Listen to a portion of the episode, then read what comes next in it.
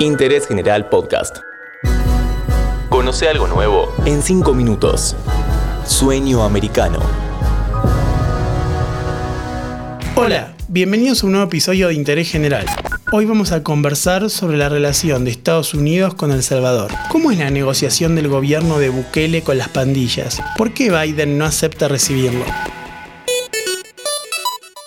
¿Sabías que si necesitas la atención de casos urgentes en lo contencioso administrativo y tributario de la ciudad de Buenos Aires, fuera del horario judicial y en los días inhábiles, podés solicitar la intervención de un juez de turno? Llama al 0800 122 Cusbailes. Consejo de la Magistratura de la Ciudad Autónoma de Buenos Aires. En los primeros meses del 2021, el matutino de San Salvador, El Faro, reveló que había una negociación en curso entre el gobierno de Nayib Bukele con los principales grupos criminales del país, mejor conocidos como las Maras, pandillas violentas que intervienen en prácticamente todos los delitos que azotan al país más densamente poblado de América Latina.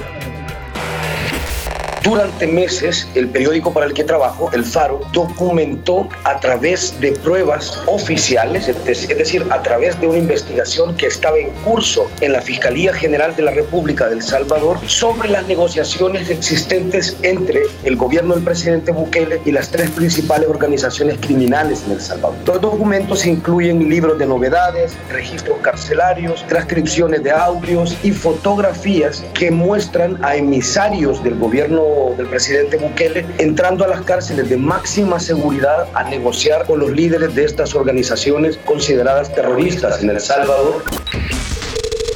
Fue un giro curioso si se considera que Bukele llegó a la presidencia de El Salvador con un discurso de mano dura y tolerancia cero. Fue electo en 2019 y en la primera semana de administración conversó por teléfono con Donald Trump y luego expulsó a los diplomáticos venezolanos.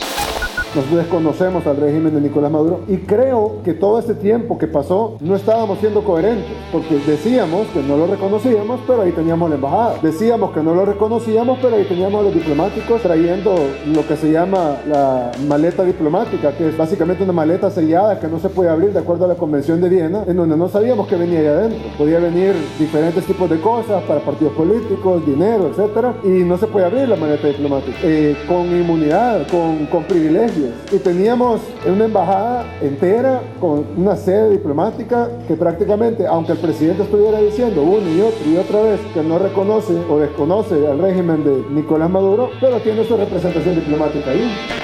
Según el periódico, los acuerdos del gobierno de Bukele con los grupos de pandillas abarcan a las organizaciones Barrio 18 Sureño, Barrio 18 Revolucionario y Mara Salvatrucha 13. El pacto consiste en que el gobierno mejora las condiciones de vida en las cárceles salvadoreñas a cambio de que las maras aseguran una mejora en la seguridad de las ciudades, que es lo que justamente presume Bukele hace meses. En El Salvador había 15 asesinatos por día y desde julio del 2021 hay 7, según cifras oficiales.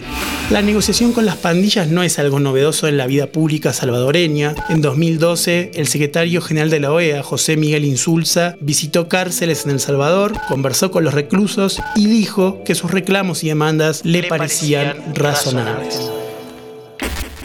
Este entendimiento de Bukele es un problema con Estados Unidos, porque el gobierno de Joe Biden asume que las maras son los principales operadores del tráfico de migrantes hacia la frontera sur de Estados Unidos. Un drama que fuerza a la Casa Blanca a volcar millones a los países de Centroamérica para intentar generar desarrollo y seguridad y así evitar los flujos migratorios. No es el primer conflicto entre ambos gobiernos. En mayo del 2021, Bukele removió al fiscal general, quien se oponía a cualquier acuerdo con grupos criminales. Como respuesta, Richard Zúñiga, enviado de Biden para Centroamérica, cuestionó públicamente la decisión y pidió restituir al fiscal. Para nosotros, tanto en el Congreso como en el Ejecutivo, pensamos que lo correcto, lo mejor, sería volver a una situación apegada a la Constitución, aseguró Zúñiga en declaraciones a la cadena CNN. Meses antes, en febrero del 2021, Bukele había viajado sorpresivamente a Washington y allí trató de reunirse con Biden, pero este rechazó el encuentro. La semana previa, legisladores opositores habían pedido la remoción de Bukele por entender que era incapaz mental. Al rechazar la solicitud de Bukele, los funcionarios de Biden quisieron asegurarse de que el presidente El Salvador no utilizara ningún encuentro como una muestra de respaldo antes de las elecciones legislativas en su país.